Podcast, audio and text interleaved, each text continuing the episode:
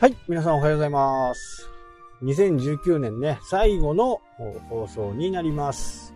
えー皆さん振り返ってね、えどんな年でしたかね。まあ、マーケティングの世界はね、あのーまあ、いろいろ言われてますけど、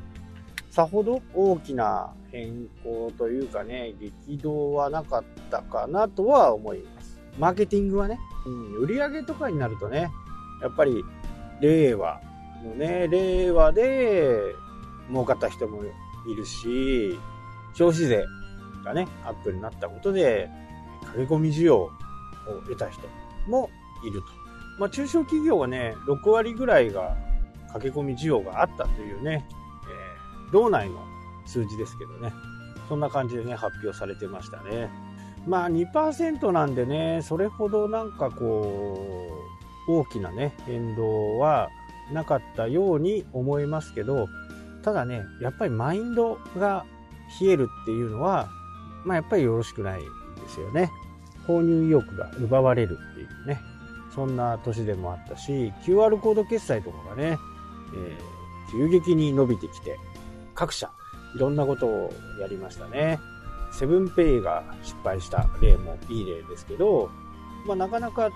システムがね、やっぱりこう、うまく構築できないと失敗するんだなっていう教訓でもありますよね。セブンペイが失敗して、まあ日本のそういう QR コード決済がもう全然ダメだみたいなね、ことを言ってる人がいましたけど、まあ現にね、僕は全然不便もなく、利用する方でもね、利用される方でも、まあ不便がないですしね。まあ困っているのはクレジット会社かなっていう風なね、えー形ですよね。なので、この、えー困っている人、喜ぶ人がどんどん開いていく感じになりますかね。まあ AI が入ってきて、いろんな形で仕事がなくなったりね、銀行の窓口がどんどん小さくなっていったり、もう預金口座を持つのにね、手数料が必要だっていう時代にね、入っていくと言われています。もうね、企業としてはもう、まるでダメですよね。新しいとこは、全く、ある程度ね、預金があれば、ほとんどお金がかからない。まあそういう風になっていくのかどうなのかわからないですけど、やっぱ抱えているものがね、大きすぎるんですよね。大きな銀行っていうのは。社員であったりね、建物であったり、そういうランニングコストがやっぱり重くのしかかってくる。ということは、私たちの小規模なね、事業をやってるのも、これ、結果同じになると思います。ランニングコストをどれだけ、えー抑えることができるかっていうことはね、非常にこう大きなファクターになってくるのかなっていうね、そんな感じでね、えーいろんなことが1年を振り返るとね、ありました。ただね、これっていうのは全て事前に決まったことですよね。なので、それに対してどうね、自分で対処していくかっていうことは非常に大きなことかなと。まあみんななんとなくあ10%になるの嫌だねっていう風な形であればね、いろんな対策ができたし、ここは今後もね、そういう形になっていくと思いますし、AI はますますね、私たちの生活を便利にしてくれるためにもっともっと中に入ってきますんでね。これを防止するっていうことはもう基本的にできない。受け入れるしかないんですね。それを受け入れて自分なりにどうしていくかっていうことをね、また考えていかなきゃな。その時間のタームっていうのはかなりこう、長くね、見た感じで考えていかなきゃならないし、まあ、緊急にやらなきゃならない部分ももちろんあるんですけどね。このね、5%還元、消費税がね、えー10%になって、大手、フランチャイズ店は2%、一般の小売のところは、大企業じゃないところね、ここは5%という風なね、還元率になりましたけど、実はね、12月の頭ぐらいまでね、うちのこのハンコ屋さんっていう組織はね、結構通産省といろいろこう、すったもんだ。まあ楽天ペイを介してね、すったもんだ。あって、初めはね、5%でポスターが届いて、で、1ヶ月後ぐらいにね、いや、お宅は、あの、フランチャイズ店なんで2%になりますっていう。まあ、フランチャイズ店とは言わなかったけど、2%に適用になります。まあ、フランチャイズだったからね、えー、まあ、しょうがねえなと思って、でも、大きなフランチャイズ、大企業のフランチャイズ店という風なね、くくりで僕は考えていたんで、ああ、そうなんだ、みたいなね。うちの本部も大企業として見直されてるんだ、みたいな感じですけど、結果的にまたね、11月の20日ぐらい、いろいろ検討を重ねた結果、お宅のフランチャイズ店は5%の適用になるっていう風にね、来ました。もう、もう何がね、なんだか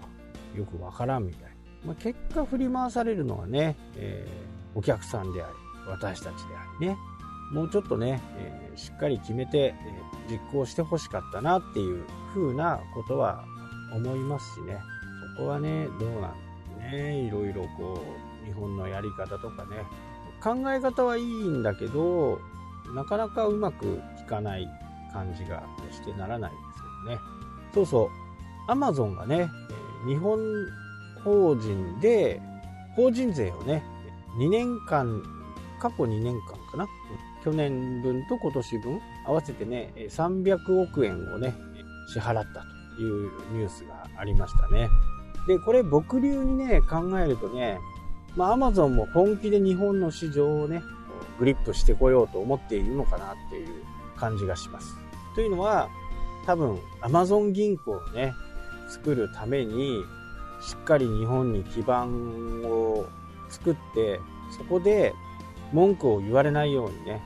今の形だと、やっぱり法人はアメリカなんで、アメリカで税金を納めている状況ですよね。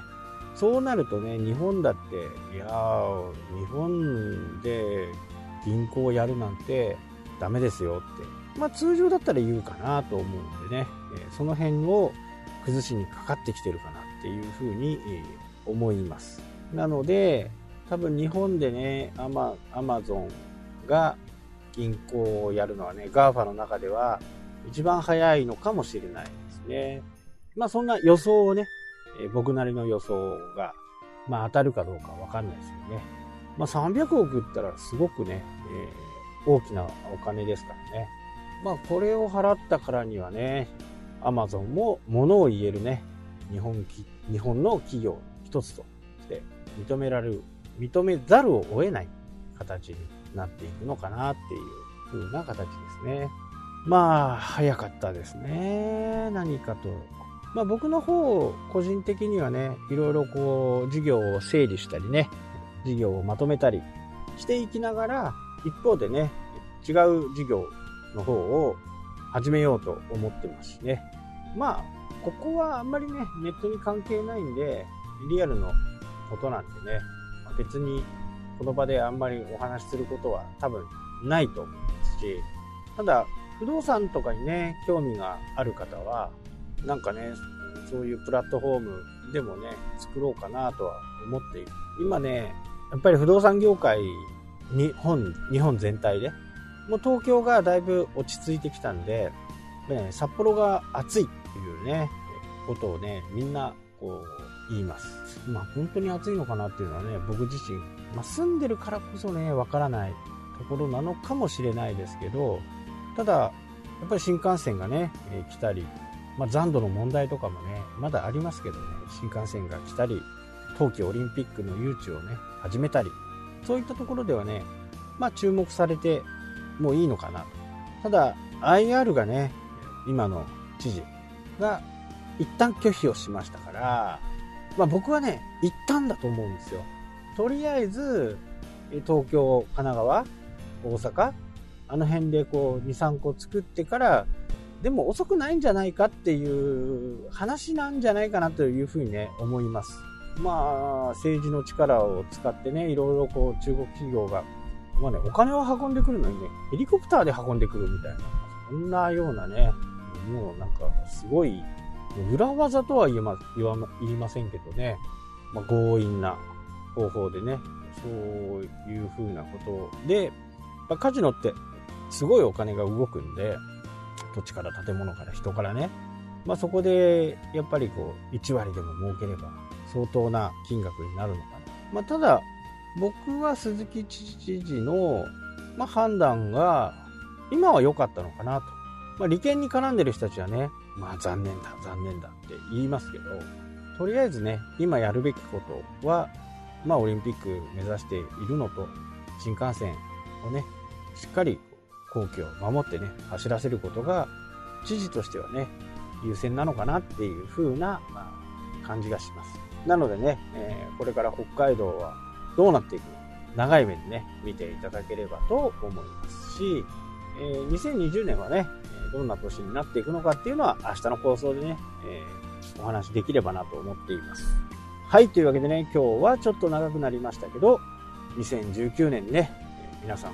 まだね、終わってません。朝ですんで、終わってませんけど、1, 1年間、本当に聞いていただいてありがとうございます。またね、来年もずっと続けていこうと思っていますんで、このままね、ご視聴をしていただければと思います。はい、というわけでね、今日はこれで終わりとなります。それではまた。